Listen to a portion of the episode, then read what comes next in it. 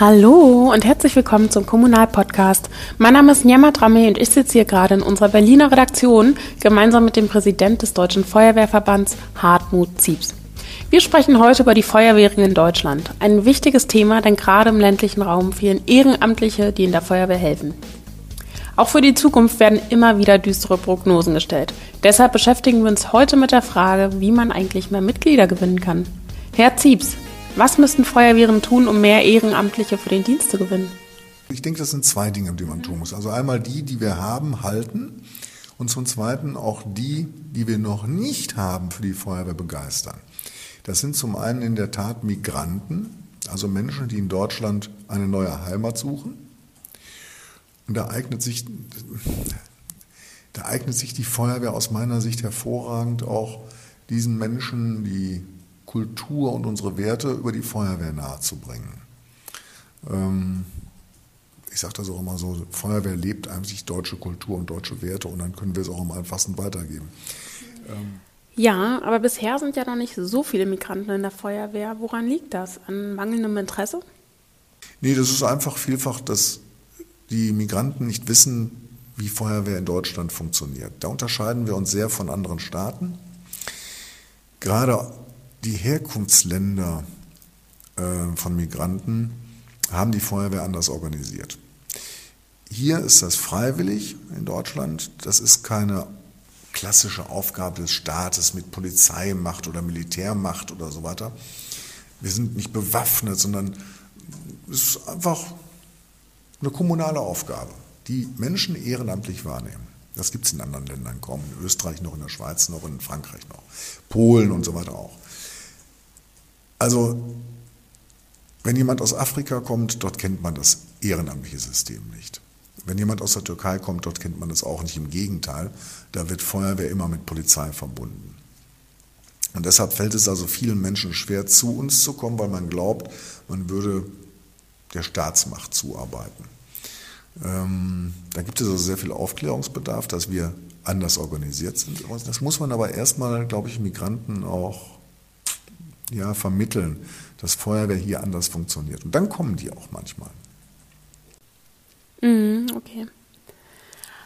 Aber angenommen, es würden jetzt wirklich mehr Migranten Interesse an der Feuerwehr zeigen. Gäbe es dann nicht auch Sprachprobleme, die sich im Alltag bemerkbar machen? Also, ich habe selber die Erfahrung gemacht, Sprache kann man eigentlich am besten lernen, learning by doing. Das heißt, ähm, Sprachbarrieren akzeptiere ich nicht. Wenn ein Migrant zur Feuerwehr kommt, der noch nicht gut Deutsch spricht, der geht ja nicht morgen in den Einsatz, sondern der muss ja erstmal die Grundlagen des Feuerwehrwesens lernen. Und in dem Zuge lernt er auch die Sprache. Und ich stelle auch immer wieder fest, wenn jemand die Sprache nicht, nicht so gut kann. Es gibt in der Feuerwehr immer ein, zwei, drei Leute, die geben sich dann besonders viel Mühe, dem Migranten zu erklären, was ist ein Schlauch, wie funktioniert es, man hat Spaß dabei. Und dann lernen die das, dann lernen die fantastisch die deutsche Sprache. Also Sprache ist kein Hinderungsgrund. Man sagt ja immer, dass die Feuerwehr einen Querschnitt der Bevölkerung darstellen sollte. Aber neben den Migranten gibt es ja noch eine weitere Gruppe, die der Feuerwehr fernbleibt. Und zwar sind das die Frauen. Frauen sind genauso ein Thema. Ne? Wobei Frauen sind jetzt nicht ein Notnagel, sondern wir sind ein Querschnitt der Gesellschaft in der Freiwilligen Feuerwehr. Wir haben alles vom Menschen ohne Schulabschluss bis hin zum Universitätsprofessor. Nur bei den Geschlechtern, da sind wir noch nicht so weit. Ähm, da gibt es noch Nachholbedarf bei uns. Und da bin ich der Meinung, muss sich die Feuerwehr öffnen. Sie muss weiter offen werden. Sie muss den Zugang für Frauen erleichtern. Und woran liegt das, dass so wenig Frauen dann in die Feuerwehr kommen? ich sag mal so, wenn die erste Frau zu uns gekommen ist, ist es relativ leicht, die zweite und dritte zu kriegen. Aber die erste muss man erstmal bekommen. Und die erste Frau muss dann auch manchmal gefühlt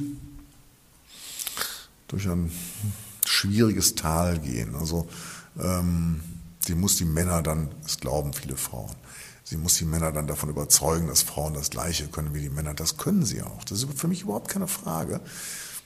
Ich glaube, man muss der ersten Frau deutlich machen, du bist ja herzlich willkommen, du kannst genauso viel wie jeder andere Mann auch. Und ähm, Man muss ja auch die Angst nehmen, zu uns zu kommen. Ich halte allerdings auch die Familienförderung in der Feuerwehr dann für eine logische Konsequenz. Heißt, wenn wir eine junge Frau begeistern für die Freiwillige Feuerwehr, dann ist das irgendwann ein ganz normaler Vorgang, dass eine Frau ein Kind bekommt. Und dann muss man es der Frau auch ermöglichen, den Dienst in der Freiwilligen Feuerwehr weiter zu versehen, obwohl sie eine Familie hat, obwohl sie sich um ein Kind kümmern muss.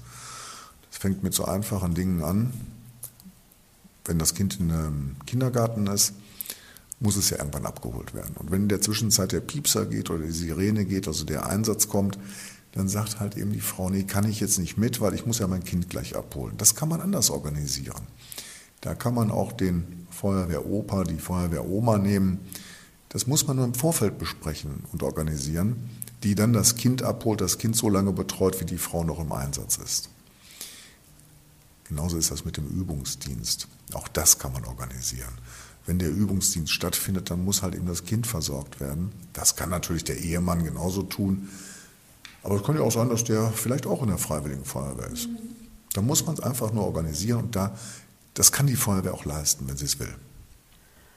Hm, ich würde jetzt gerne zum Schluss nochmal auf eine dritte Gruppe eingehen, und zwar die Senioren. Denn mittlerweile weiß man ja, dass es der Feuerwehr eher Probleme bereitet, neue Aktive zu finden. Aber warum versucht man dann nicht diejenigen, die bereits im Dienst sind, zu halten? Also zum Beispiel die Senioren? Wir haben eine Altersgrenze in allen Bundesländern für freiwillige Feuerwehrleute. Das heißt, mit 65 ist Schluss mit dem aktiven Dienst. Und dann sind wir wirklich so brutal und sagen, heute ist der Stichtag, heute bist du aus dem aktiven Dienst raus. Damit verschenken wir ein wahnsinniges Wissen und eine wahnsinnige Leistungsfähigkeit. Denn die Menschen sind ja nicht von heute auf morgen haben die das Wissen ausgekippt, so nach dem Motto, naja, jetzt bin ich alt geworden und jetzt habe ich nichts, das weiß ich nichts mehr. Quatsch, das haben sie ja noch einen Tag vorher gewusst. Waren ja auch noch im Einsatzdienst. Ähm, und sie sind ja auch noch leistungsfähig. Der 65-Jährige heute ist ja nicht der 65-Jährige vor 20, 30, 40 Jahren, der also wirklich auch körperlich dann ziemlich am Ende war. Da hat sich unsere Gesellschaft ja auch zum Glück verändert. Also, wir sollten auch das Wissen unserer Senioren nutzen und auch weiter einbinden.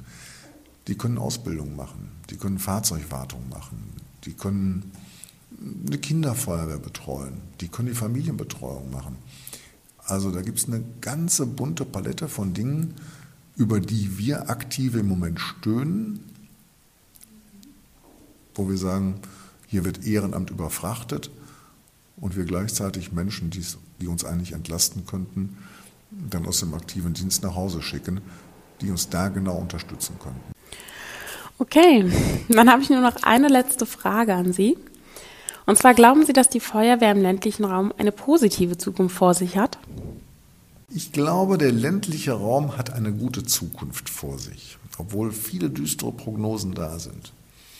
Ich bin fest davon überzeugt, wenn wir die Datenautobahnen tatsächlich ausbauen, also Breitband ausbauen, dann wird es viele junge Start-up-Unternehmen geben, die sich im ländlichen Bereich niederlassen. Dort sind die Mieten, die Grundstücke noch erschwinglich. Dort sind auch Menschen vorhanden, die leistungsfähig sind, die leistungswillig sind. Und deshalb glaube ich an eine Renaissance des ländlichen Raumes. Und damit auch eine Renaissance der freiwilligen Feuerwehr im ländlichen Bereich.